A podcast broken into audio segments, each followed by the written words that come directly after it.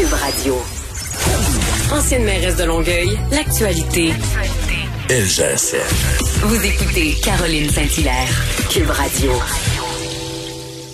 Oui, Caroline Saint-Hilaire, euh, dans vos oreilles. Et euh, maintenant, on va passer à un autre, un autre niveau. Euh, et je pense que non seulement il va me faire plaisir à moi, mais je pense qu'à plusieurs personnes qui nous écoutent, on va retrouver, euh, je déclare mes intérêts, c'est euh, mon fils Étienne Tobin. Il a fait une Bonjour, première bonjour. chronique. Bonjour Étienne. Alors oui, euh, je te devance tout de suite. On va parler d'une époque que tu connais bien Oui, et que euh, moi j'aime beaucoup. En fait, une époque que j'ai découverte. on a un champ d'intérêt commun. Exactement. C'est l'époque du disco à Montréal. Oh. Et pourquoi je veux te parler de ça? Ben parce que, encore une fois, euh, toujours sur le thème de mes heures d'égarement euh, sur YouTube, j'ai été euh, mené vers des petites entrevues qui ont été faites avec plusieurs animateurs à CKMF pour la télé communautaire de Valleyfield, quelque chose d'assez euh, niché, mais c'est un gars, j'ai pas réussi à trouver son nom, mais il a fait des petites entrevues euh, un peu informelles avec tous les animateurs euh, de l'époque, tous les gros noms sont là. Puis en plus, il n'y a pas juste ça, j'ai aussi vu que j'étais pas le seul à avoir du temps libre pendant le confinement parce qu'il y a beaucoup de gens qui ont publié des mix qui jouaient à CKMF, qui ont enregistré sur des cassettes, là, qui, ont dû, qui ont dû trouver dans des vieilles boîtes. euh, C'est chez des cassettes, toutes la, des, des choses que je connais, Euh, que tu connais pas pantoute. Non, que je connais pas du tout, mais que je découvre comme ça, puis que c'est un parfait retour dans le temps avec de la bonne musique en Dans le plus. temps, euh, dans le temps, pouce égal, là, dans le temps. Ça fait pas si ben, longtemps. en tout cas, bref, avant de te parler de tout ça, juste une petite mise en contexte parce que ça c'est euh, quelqu'un comme toi là, qui a vécu à cette époque-là. là, quand- Cette époque-là! Mais bref, dans les années 80, Montréal, c'est vraiment la plus grosse ville pour le disco au monde après New York. Puis c'est pas exagéré de dire ça là, c'est vraiment une ville qui attirait les artistes de partout à travers le monde pour évidemment faire des spectacles, mais aussi enregistrer les albums. Puis en fouillant un peu, j'ai été énormément surpris par la quantité de chansons puis la qualité aussi qui ont été enregistrées ici. C'est vraiment impressionnant. Puis là, on parle d'artistes qui venaient des États-Unis pour travailler avec les DJ montréalais pour produire les prochains hits. C'est un phénomène qu'on voit plus du tout aujourd'hui. Puis aussi, il y avait, il y avait aussi des vedettes locales. Là, euh, je pense au groupe Lime, là, notamment, là, que je sais que tu aimes beaucoup. Mais comment est-ce que Tu Montréal... me vois pas, là, mais je danse sur mon... euh, mais comment est-ce que Montréal en est arrivé là? Ben, c'est parce qu'elle s'est développée un, un écosystème disco, que, j'aime l'appeler, qui était centré autour de deux choses, le Limelight et CKMF. Alors, le Limelight, c'était quoi? Je pense euh, le pouvoir le dire sans hésitation, c'est la discothèque qui a eu le plus d'impact pour Montréal dans toute son histoire.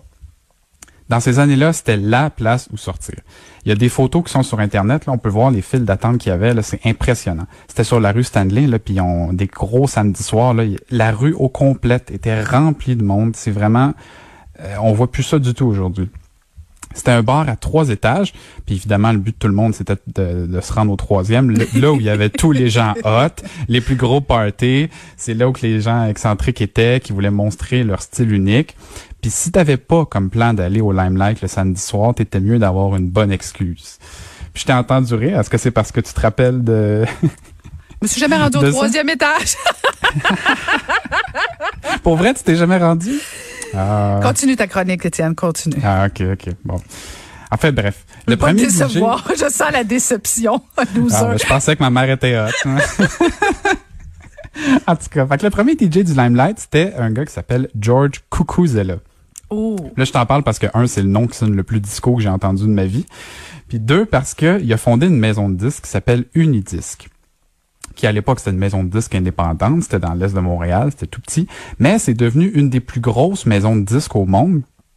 Puis avec sa maison de disques, ben George Cucuzella était capable de signer des artistes moins connus, de les faire venir à Montréal. Il pouvait aussi importer des vinyles pas encore populaires, mais qui marchaient super bien dans les discothèques de New York.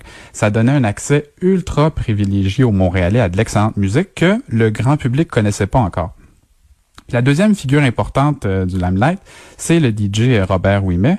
C'est un peu le parrain de tous les DJ de Montréal. Pour te donner une idée de son influence, le magazine euh, Billboard lui a donné en, 80 en 77 le prix du DJ de l'année. Fait que ça montre un peu l'impact qu'il a eu.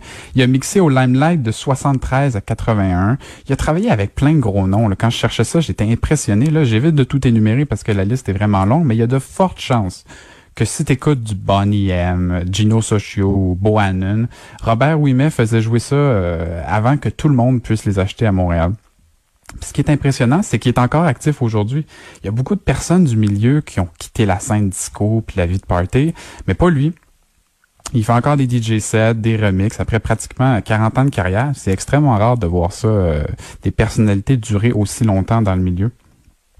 Mais, outre les DJ, le Limelight attirait aussi de très gros noms. Je parle de James Brown, David Bowie, Rick James. Mais pas seulement pour des spectacles, parce qu'il y avait beaucoup de vedettes qui fréquentaient le bar, euh, la, discothèque. Puis ça aidait à façonner une image et un attrait pour le Limelight qui était très favorable à son prestige, entre guillemets, et son attrait pour la population générale. Donc évidemment, quand un endroit comme ça pour faire l'expérience du disco, c'est une partie importante de l'écosystème, mais je suis obligé de te parler de CKMF 94. Non, mais c'est pas comme ça qu'il faut le faire quand on parle de CKMF. Là, là t'étais ah, pas là, là. CKMF, ça prend la voix, ça prend l'intonation, ça prend l'émotion. C'est pas, tu peux pas dire CKMF là. Ça, tu vas, tu vas J'ai quelques extraits. Ah, c'est vrai? Ben, ah, bah bon. Qu'est-ce que c'était CKMF? Euh, c'est l'ancien Énergie, une station qui était consacrée entièrement à la musique, mais avec des animateurs qui avaient toute leur propre personnalité, leur propre style, puis qui vont devenir extrêmement populaires. Comme à Cube Radio, là. Euh, ils vont devenir extrêmement populaires à cause de l'engouement pour le disco, mais aussi à cause de leur personnalité, justement. Donc, c'était qui ces fameux animateurs-là? Et là, c'est le moment pour toi de nostalgie. On commence avec mon favori et étrangement, en me basant sur euh, les discussions que j'ai eues avec mes amis, une personnalité que les gens de ma génération connaissent pas du tout, Coco Douglas. Alors, c'est qui euh, Coco Douglas? Ben, Douglas Léopold de son vrai nom. C'est tout un personnage. C'est vraiment mon favori. La meilleure façon de le décrire, c'est de dire que c'est un, un, peu un influenceur des années 80. Il avait un style unique, incroyable. Il y avait des contacts partout. À chaque fois qu'il sortait, toujours au limelight, il sortait en limousine. Il attirait tous les regards. Quand il sortait, c'était un phénomène il parlait toujours de mode, de son style, le jet set, il parlait de potin de vedette. Mais pourquoi Coco comme surnom? C'est parce qu'il disait toujours ça. Mhm. C'était quasiment une ponctuation. Mhm. Puis une chance, il reste des courts extraits de ses émissions qui nous montrent le personnage. Je t'en fais jouer un premier. We're going to get wild, wilder than usual, Coco. Expo d'artisanat and vente à West Island. C'est rare qu'on a des nouvelles de West Island. Come in, the West Island.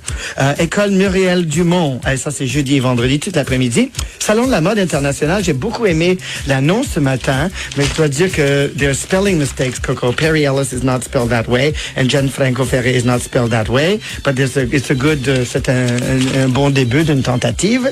Il y a aussi une invitation. Ouh, j'ai reçu hier chaud, chaud, chocolat. J'aimerais bien qu'il me rappelle. Les chocolats étaient parmi les meilleurs que j'ai jamais reçus. A another present, Coco. What a nice present. Nice red envelope from Lancôme, Paris. Le salon de coiffure de la baie, en collaboration avec la maison Auréal. Un plaisir de déjeuner, avec le styliste invité de Londres, Lee Gold. Well, and here's a little Santa Claus, Coco. Oh, the excitement. The excitement at CKMF, Coco. Sometimes I just can't stand it. Coco, qui se souvient pas de Coco? Ah, écoute? il me fait tellement rire, c'est improvisé, c'est un peu broche à foin, mais c'est ça qui fait le, charme du personnage, qui est lui-même, puis vraiment, ça, m'a impressionné de trouver ce personnage-là euh, en fouillant dans les archives. Et le deuxième animateur qui m'a le plus marqué, c'est Guy Aubry. Oh. Quelle voix! Dès que j'ai entendu sa voix, j'ai vraiment eu un choc, puis c'est drôle parce que c'est une voix qui est tellement radiophonique, mais quand on voit son entrevue avec euh, le gars de la télé communautaire de Valleyfield, on, on, remarque qu'il parle dans la vraie vie comme s'il était toujours en onde. il y a toujours l'intonation classique d'un animateur de, de, radio, puis aussi une mention spéciale à sa coupe longueuil et sa moustache. il a pas on a plus de dire ça. Ah ben là, en tout cas, voici un extrait de Guy Aubry. T'appeler when? When can I call you? C'est la question que je pose Lisa Lee. Nous avons écouté le remix de Frankie Bones de When Can I Call You? Juste avant Mr. Monday. C'est un Mr. Monday, c'est le nom du, euh, de, de, de l'instigateur? Du duo Fly, Techno, euh, Techno Fly, c'est le cas de dire qui joue avec lui sur cette pièce. Appreciate the Mr. Monday, justement. Que de souvenirs, que de souvenirs. Eh oui, que de souvenirs. Mais on rit, mais c'est pas parce que c'est drôle, c'est vraiment parce que c'est quelque chose qu'on n'entend pas du tout. Puis ce que je trouve formidable, c'est que CKMF, c'était pas une radio de hit, c'était une radio dédiée dans leurs mots au dance music, connu ou pas. C'est pour ça que si j'écoute des extraits de l'émission de l'époque, je peux encore découvrir des nouvelles chansons qui sont excellentes. Au début, quand j'écoutais les extraits des mix, je pensais que ça serait quétaine, vieux jeu, mais pas du tout. Oh, ça a oh, oh. pas mal vieilli du tout, puis ça me fascine de voir à quel point c'est encore pertinent ça me donne une image de l'époque qui est totalement différente que l'idée que je me faisais. Puis franchement, je suis un peu jaloux du fait que tu as pu vivre ces années-là. Mais heureusement, il en reste des traces et je me console en me disant qu'aujourd'hui, je peux au moins voir à quoi ça ressemblait et qu'en plus, le disco, le disco, le boogie, le funk reviennent en popularité. Puis les soirées du genre sont en- de plus en plus fréquentes en- et en demande à Montréal. C'est pas les occasions qui vont manquer une fois qu'on pourra recommencer à danser dans les bars, bien entendu. Excellent. Écoute, euh, Étienne, euh, à mon tour de nous faire plaisir avec un petit extrait avant d'enchaîner avec une entrevue avec Guylaine Tremblay. Merci, Étienne. À la prochaine. Et, Merci euh, à toi. Et juste pour tes oreilles et mes oreilles. Super.